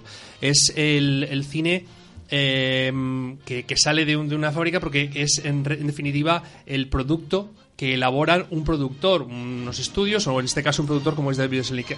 Por o sea, por por llevar, o sea, por ser una cosa completamente diferente a lo que era el cine de autor, el cine de los directores que, que pues eso, identificamos siempre con el cine europeo o con el cine de otras latitudes. Y en ese sentido yo creo que, que lo que Viento se llevó es, es el, el mejor representante, ¿no? Alfonso estuvo en la proyección del Cine Palafox conmemorativa del otro día y la disfrutaste con un cine también abarrotado. Repleto, una sala enorme con anfiteatro arriba y todo abierto y completamente lleno. La verdad es que fue un, fue un gustazo. A pesar de algún maleducado que ya sabéis que siempre hay, ¿no? Y que mm, quiero, quiero poner la voz, quiero dar un grito, porque, por favor, eh, hubo un momento que a mí me pareció bochornoso en la dicha proyección y fue que el típico momento de adiós, pongo por testigo. Bueno, pues hubo dos o tres personas que sacaron el móvil para grabar en directo esa secuencia. No, yo a- casi me levanto y le, le- y le mando el móvil a la pantalla directamente. Porque, claro, Ya rollo, rollo o sea, cuando vemos algo famoso ya lo queremos grabar en el Es que es móvil, ¿eh? terrible, en disfrútalo. YouTube, ¿eh? Si lo puedes ver, es- efectivamente, si le decía, yo fui con, con mi madre eh, a verla y le decía a mi madre, pero si la puede poner en YouTube y vérsela 200 veces. si Pero quiere". mola más ponerlo en Claro. Instagram. No, en- pero claro. En las stories. Pero en las tienes que molestar a todos los espectadores que Claro, estábamos claro. disfrutando de esa secuencia en un momento único, porque yo no la había visto jamás en cine, evidentemente. Entonces, estaba disfrutando de ese momento y tengo que aguantar como dos personas, dos auténticos maleducados, graban. Yo para fastidiar, me hubiera- yo si fuera tú, me hubiera levantado y me hubiera sentado delante para que no hubiera Para no grabar. No, Claro, para que no sí, vieran nada. sí. Yo recuerdo un momento muy parecido cuando el concierto de la Film Sinfónica Orquestra de Constantino Martínez Osa aquí en Zaragoza, había gente que estaba grabando el, el concierto y estaba más pendiente del móvil Claro. que del escenario. Y dices, es, Es- absurdo, es, Sí, es- ridículo. eh, Robe, el cantante de Extremo Duro, en su gira en solitario por, eh, por auditoriums y teatros, trae dos guardias de seguridad que se ponen en la platea. eh, bueno, se avisa evidentemente antes de que no está permitido grabar ningún momento del concierto en móvil porque él lo que quiere ofrecer es pues ese momento mágico, ¿no? Claro, que, que y la gente tiene dos disfrute. guardias de seguridad, aún así, evidentemente, la gente se saca el móvil y se pone a grabar, y tiene dos guardias de seguridad que constantemente van a, a parar a la gente que está grabando.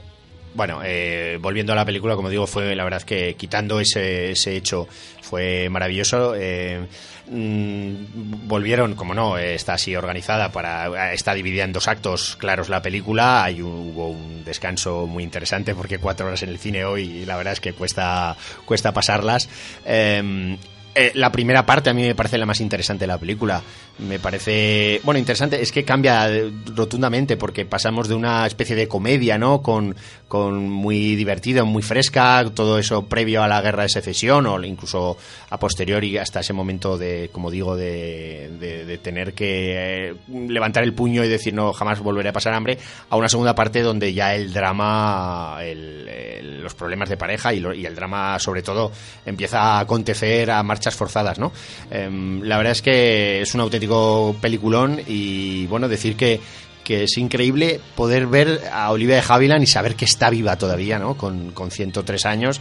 No es la única viva del reparto, yo pensaba que sí, pero investigando he descubierto que Mickey Kuhn, que es quien hace del hijo de Bo Wilkes, el hijo de Ashley y de, y de Melania, pues eh, todavía vive, pero claro, era un niño y ahora pues tiene 87 años, me parece. Entonces, La, no- hi- no la tiene hija ni- de ellas murió hace poco, ¿no? La hija de la que hacía de hija de, de Scarlett. Johansson. Ay, qué, pero qué manía con Johansson. Sí, en el 14 o en el 16 ha habido fallecimientos muy de... poco, sí, sí, recuerdo, sí, sí, sí. sí, sí. Y bueno, en fin, una película que, como bien habéis dicho, es la que todos nos viene a la memoria cuando hablamos de, de cine clásico y que merece ser vista también.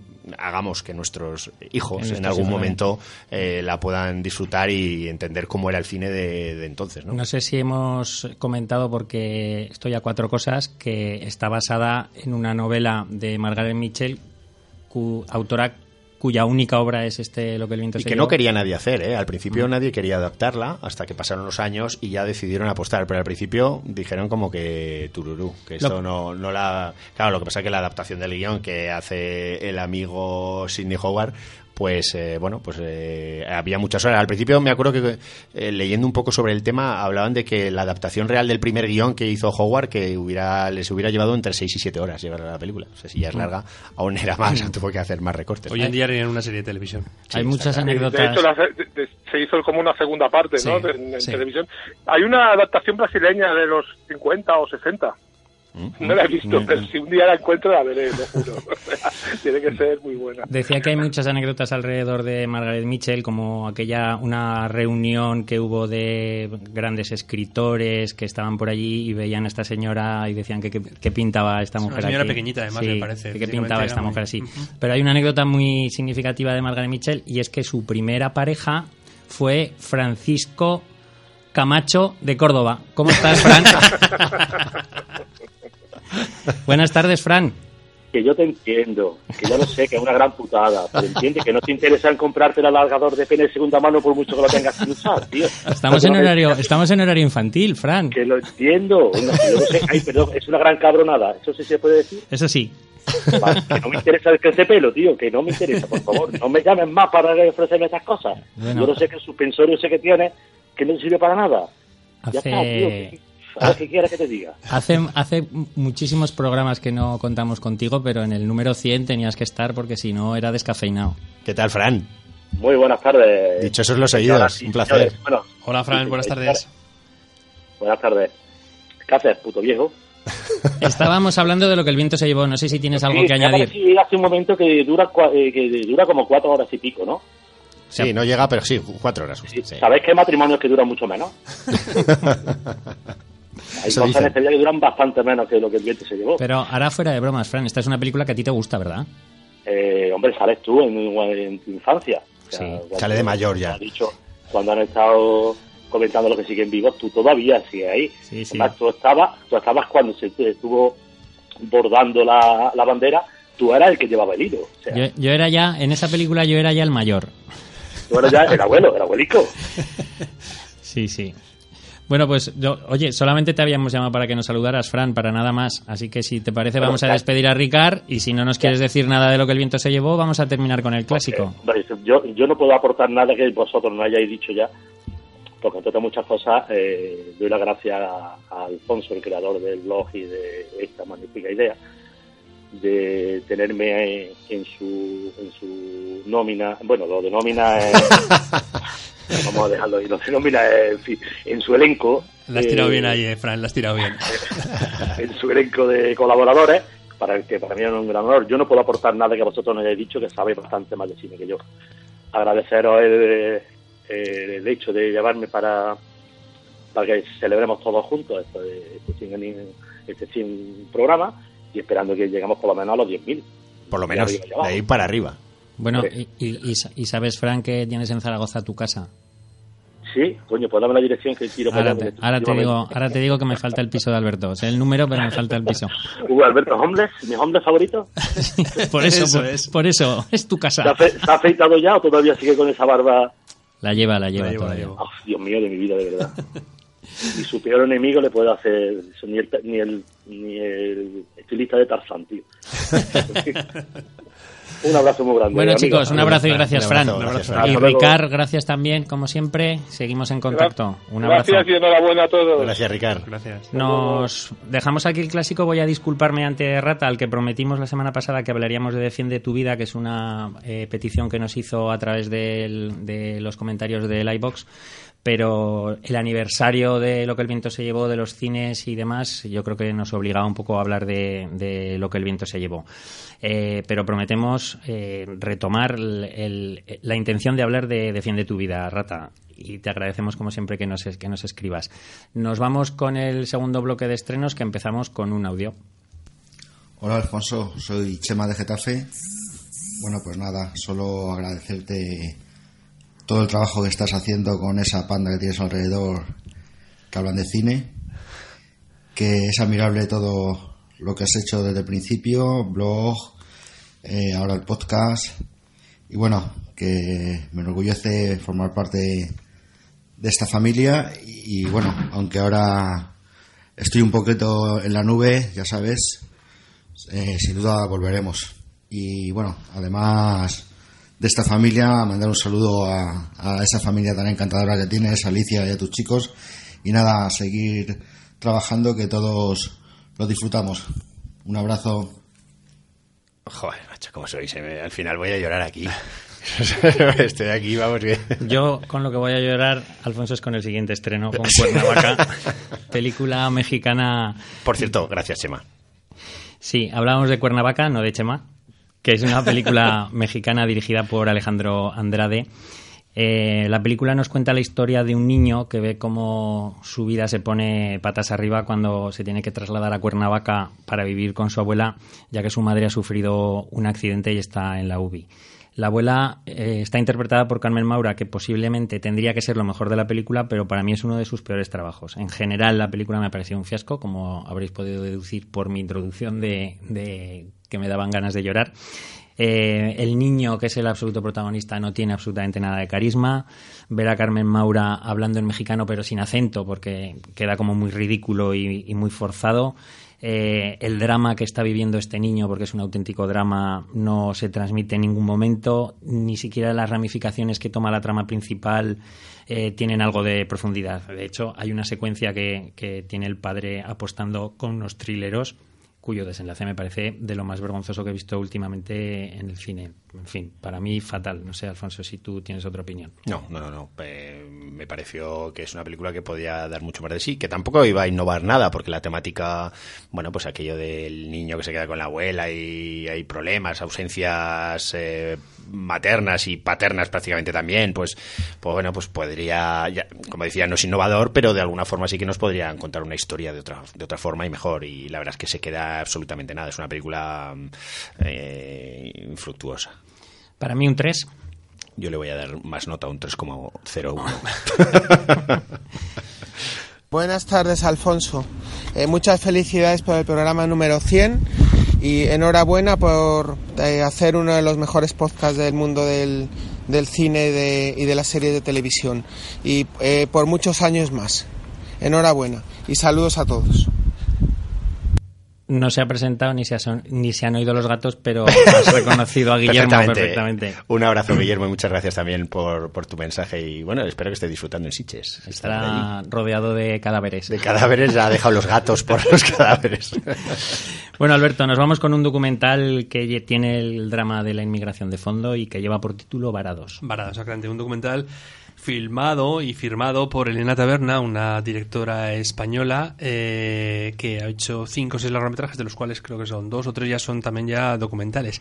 Eh, e incluso hay uno, eh, Extranjeras, del año 2003, que trataba un tema muy muy similar, como es el de las inmigrantes extranjeras, esta vez, aquella vez enfocado en las, en las mujeres. Varados nos cuenta, pues en formato documental ligeramente ficcionado, nos cuenta la, la historia de esos eh, refugiados de Siria, Afganistán, Irán, incluso de Camerún, que llegan a las costas griegas y están en un campo de refugiados o bien en las cercanías de Atenas o incluso eh, sin llegar al continente en las islas de, en la isla por ejemplo de, Lesbos. El título de Varados eh, le viene como anillo al dedo y viendo la verdad la, película y asistiendo a los testimonios de esta, de esta gente, eh, te da la sensación eso de las ballenas que están varadas en una playa porque no pueden moverse, porque la marea ha bajado y, están quietas, no, no, pueden moverse. Bueno, a ellos les, les sucede algo parecido, están esperando que legalizar su situación para poder irse a otros, o a la misma Grecia, a otros puntos de Europa y poder trabajar y ganarse la vida dignamente. Eh, es una película, o sea, un documental, eh, yo creo que muy recomendable para que todo el mundo seamos conscientes y tomemos conciencia de, de los sufrimientos de esta gente que tienen tienen muchísima dignidad en su extrema pobreza o en su situación tan dura, muestran, como digo, mucha dignidad porque eh, tienen ellos, todos ellos, sus sueños, sus anhelos, sus esperanzas y de alguna manera pues intentan hacerlas que, se cumplan, ¿no? Incluso mm, en algún caso, en dos o tres de los, de los testimonios, como digo, de, la película, se ve que están aprendiendo idiomas para poder optar a un, a un mejor trabajo. Eh, en ese sentido es una película que, al hablar eso de los refugiados, me recuerda incluso a dos documentales de hace dos tres años, uno que era eh, invierno en, ¿cómo era? Eh, Fuego en el mar, eso Foco Mare, y que estuvo nominado al Oscar, puede ser, y luego Lampedusa en invierno, que estuvo en el Atlantia Film Festival. Dos eh, documentales pues, que trataban esta misma temática, lo que pasa que en este caso aquellos eran Lampedusa y esto es en, Grecia. Es un poco, el, incluso también haciendo una referencia al cine clásico, la situación que en, en Casablanca vivían esos refugiados que esperaban eh, que los papeles se les analizasen para poder mm, pues eso, vivir el, sueño, en este caso, aquel el sueño americano, en este caso el sueño europeo. Una película que, o un documental que como digo, mm, yo creo que es necesario que, que, sin ser sensiblero, porque no lo es, sí que te toca la, fibra sensible y, es muy, muy interesante. ¿Tu nota, Alberto? Un 7. Un 7 para Varados. Nos vamos al lejano Perú. ¿Qué tal, chicos? Soy Luis. Os saludo desde la ciudad peruana de Arequipa.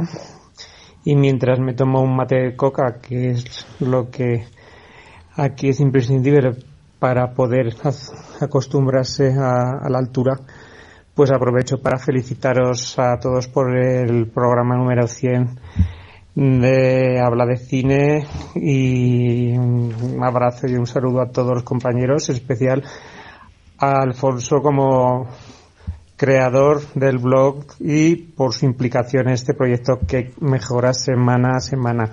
Es una pena no poder estar ahí este, en este programa, sobre todo porque se va a hablar de una de las mejores películas del año del Joker, que a mí me alegró la cara un montón.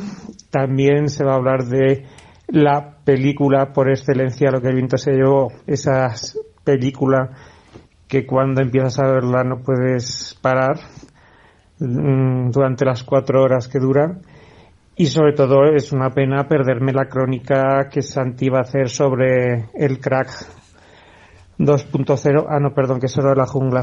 Eh, sobre el crack 0, que presumo será similar de intensa la escena del orgasmo fingido que Meg Ryan experimentaba en cuanto Harry encontró a Sally, aunque en este caso mm, será sin fingir y sin la melena rubia de la Ryan. Bueno, que nos vemos pronto, que os quiero y que eh, un besazo y hasta pronto. Yo creo que si le hacen soplar da positivo, seguro. el mate de coca que se está tomando. El Orbe, el Orbe Una pena, efectivamente, que no esté aquí, pero bueno, lo, sentimos eh, en los miles de kilómetros que nos separan. No me extraña que las dietas de habla de cine. No lleguen para nada, Se las está gastando todas él. Lleva en Perú toda la vida, ya. Se me está haciendo larguísimo su viaje. Vamos con otro estreno, Alfonso, que mm, seguramente habrás disfrutado, que es Amazing Grace. Eh, Amazing Grace, pues es una película que estaba pendiente de hacer, un documental eh, sobre la reina del soul, esa gran diva Aretha Franklin que bueno pues eh, ha sido una auténtica diosa en, lo que es la, música gospel, la música soul. Eh, esta, este documental está originado por la idea originaria, como digo, es de Sidney Pollack, que en el año bueno 72, cuando Aretha Franklin actuó eh, durante dos días dando un concierto gospel en la iglesia de no sé cuál, pues él estaba ahí grabando un documental. No sé ese documental, esas cintas se quedaron ahí olvidadas y, a la muerte de Sidney Pollack en el 2008, pues él declaró que, quería o le gustaría que ese proyecto inacabado pues, pues tuviera un final, ¿no? Y, y el productor Alan Elliott, que ha sido el que ha dirigido esto, pues ha retomado todo esa, ese, ese, archivo ¿no? Y, nos lo ha llevado a este, a este documental donde bueno pues vemos como la capacidad de una, una mujer, una cantante mm, aparentemente mm, muy tímida, ¿no? Pues como en el momento que se sienta en el piano, al momento que, empieza a cantar, pues se transforma en alguien que levanta las masas, como es ese propio gospel, ese estilo eh, que, bebe, ¿no? De, de, lo que es la, propia iglesia, ¿no? Y del,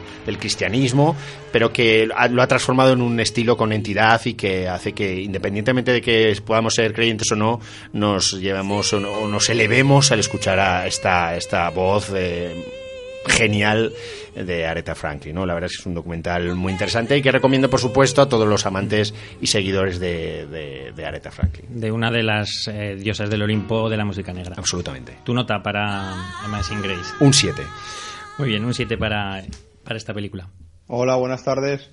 Eh, yo quería felicitar a toda, a toda la familia de Habla de Cine, eh, de la cual me incluyo, y en concreto a Alfonso por estos 100 programas de, Habla de Cine.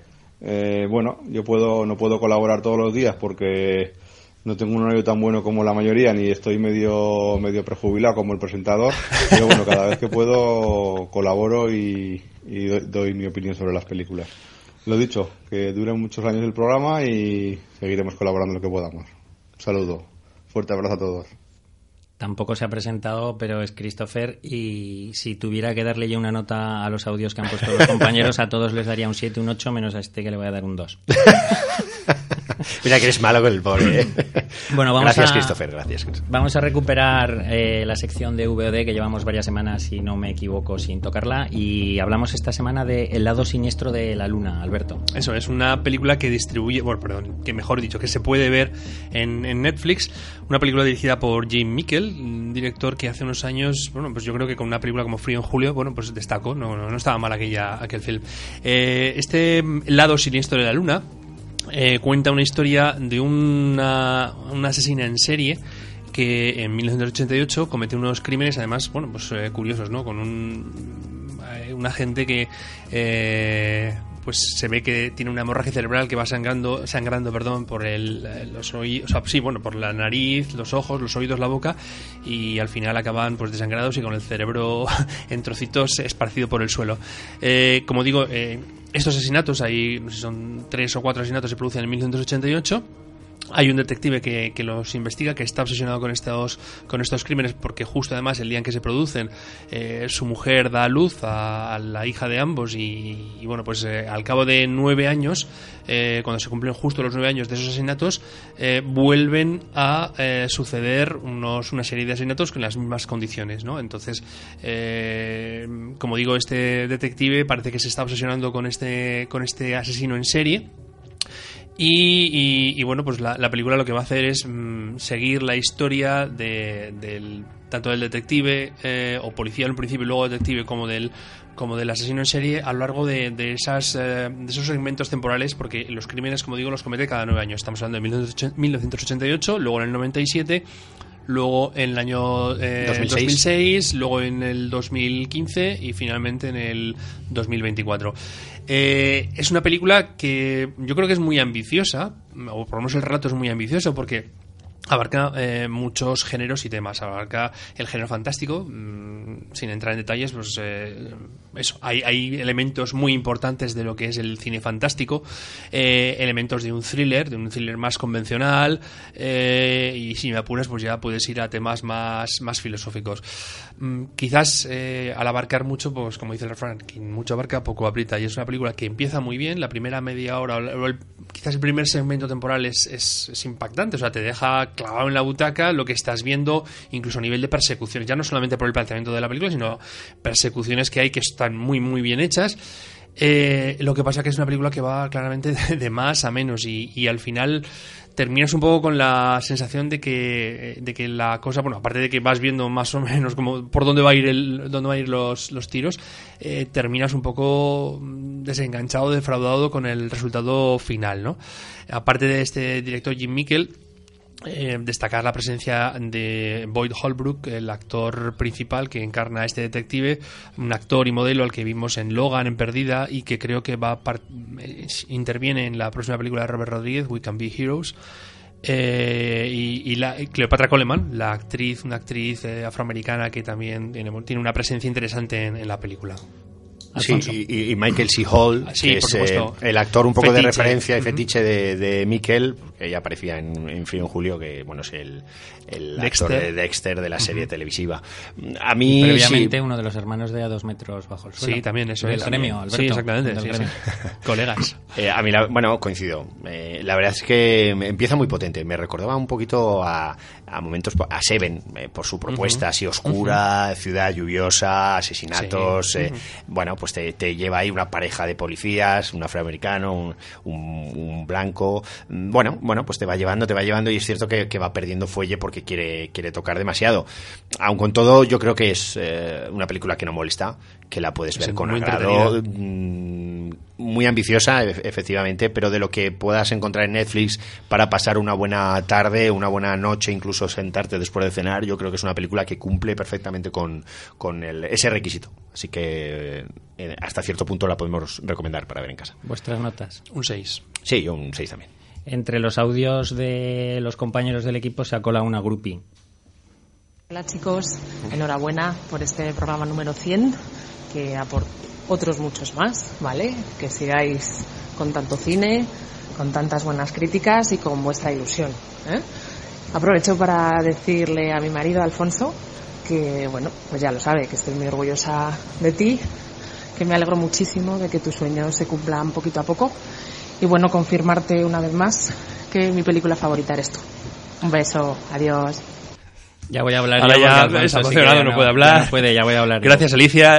Lo decimos de tu parte, en parte, Alfonso. Gracias, Alicia. Vamos a, vamos a seguir con los estrenos porque estamos en momento pañuelo. Una pequeña mentira es una película familiar francesa escrita y dirigida por Julien Rappenot con Ludivine Sagnier y André Dussolier en los papeles protagonistas. Cuenta la historia de un niño que para animar a su padre finge haber fichado por un equipo de fútbol de cierto nivel y esa es la pequeña mentira que poco a poco se le va escapando de las manos. Tenemos también una película de animación alemana, Tabaluga y la princesa de hielo, que no hemos visto, pero que si hay un príncipe de hielo en el equipo, ese es José Antonio Alarcón. Hola, buenos días desde Sitges, donde estamos disfrutando del Festival de Cine Fantástico de la localidad catalana. Este audio es para celebrar y felicitar al programa Habla de Cine por su número 100. Esperemos que en breve eh, empecemos a llegar a los números 200 y todos juntos, incluido Santi. Eh, ya que estoy ya que estoy con este audio, vamos a hablar un poco del Festival de Sitges, donde hay buenos, buenas películas, todos los días hay algo interesante, pero vamos a destacar dos. Una, ventajas de viajar en, viajar en tren, película española del debutante Ariel Moreno, con un reparto coral donde destaca Los Tosar, Belén Cuesta, Macarena, Macarena García, Pilar Castro, Ramón Barea, bueno, muchísimos actores, en una película en la que muy bizarra, eh, no hemos visto nada, igual, muy original, en la que no hay, hay poco que explicar porque mm, es muy difícil de explicar la película. Eh, mm, son varias historias, como una especie de muñecas rusas, donde todos los personajes van, van saliendo de una manera u otra, y una película digo, que se estrena el 8 de noviembre y es recomendable. Es uno de los mejores estrenos de españoles de lo que va a haber de año, eso vamos seguro. Y destacar una segunda película que se llama The Lost, La Estancia, una película de producción británica, pero con unos directores austriacos, Veronica Franz y Severin Oates, que hace unos años ya descubrimos en Sitges gracias a Gundam Mommy. En este caso, al igual que su, su primera película, es una película donde en, en una casa están encerrados dos hermanos con una mujer, en este caso es la, la futura mujer de su padre, y es una historia con un terror psicológico, muy claustrofóbica, donde bueno, nada es lo que parece y cada uno eh, da más miedo. Eh, también muy recomendable y también tiene estreno en España para principios de año, para enero del 2020. Eh, poco más, repito, felicidades al programa y bueno, pues nos seguimos hablando. Un abrazo a todos. Ha sido menos emocionante que el de Alicia, pero le agradecemos la crónica de Sitges. Sí, sí, sí, ahora eh, he podido Ya- ya recomponerme, hablar. puedo hablar. eh, la verdad es que, bueno, eh, agradecer todo lo que, lo que habéis hecho, lo que habéis organizado y, bueno, cariño, te quiero, desde luego. El mensaje ha sido muy emotivo. Santi, que no es para ti, eh, que es para Alicia. Quedaban dos estrenos, quedaban- yo voy a ser profesional, quedaban dos estrenos más, 17, es una película de Daniel Sánchez Arevalo, que como pasó la semana pasada con El dinero sucio de Soderbergh, eh, solo se ha estrenado en muy pocas salas porque es de Netflix y, y se estrena en la plataforma el próximo 18 de octubre. Entiendo, jefe, que en un par de semanitas hablaremos de las dos en nuestra Sin sección duda. de, de VOD. Y por último, El Rey Burro, una película pakistaní de animación en la que un humilde burro se convierte en el candidato más popular para suceder al Rey León en el trono de la selva. Veremos qué pasa aquí el 10 de noviembre. Tenemos un audio de cierre.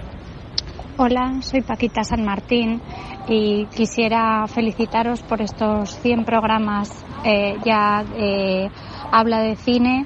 Eh, eh, son 100 programas ya, eh, es un bonito sueño que estáis compartiendo, que compartimos todos, eh, unos cuantos locos amantes del cine y bueno, pues que os deseo que por lo menos sean 100 programas más como mínimo. Venga, un abrazo muy fuerte para todos. Pues hasta aquí ha llegado nuestro programa número 100, jefe. Nos vamos a despedir con la banda sonora, Alberto, La banda sonora de La Heredera, la película de William Wyler, que el otro día cumplió eh, 70 años de, de su estreno. Una, una banda sonora de Aaron Copland que vamos a escuchar ahora mismo.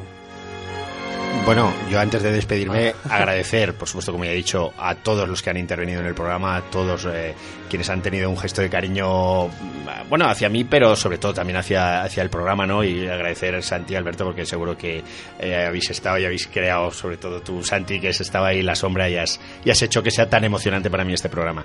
Eh, Paquita San Martín, eh, nuestra amiga que, bueno, no, no interviene aquí nunca en el podcast, pero sí que colabora con con críticas de series en el, en el podcast y bueno, animarla a que siga así de bien también. Gracias a todos, de verdad, me habéis emocionado. Se nos han quedado dos eh, audios que- o dos llamadas que no han podido entrar a última hora, que han sido Jorge Fole, que también algo le habrá surgido que no se ha podido incorporar, y José Mí, que también iba a entrar para, para saludar y para co- eh, comentar la película de VOD, pero no ha podido a última hora. Nada más, gracias a todos, a- sobre todo a nuestros oyentes que son los que hacen que sigamos a por otros 100 más y lo dicho, la semana que viene nos escuchamos. Un abrazo. Miles de gracias. Adiós.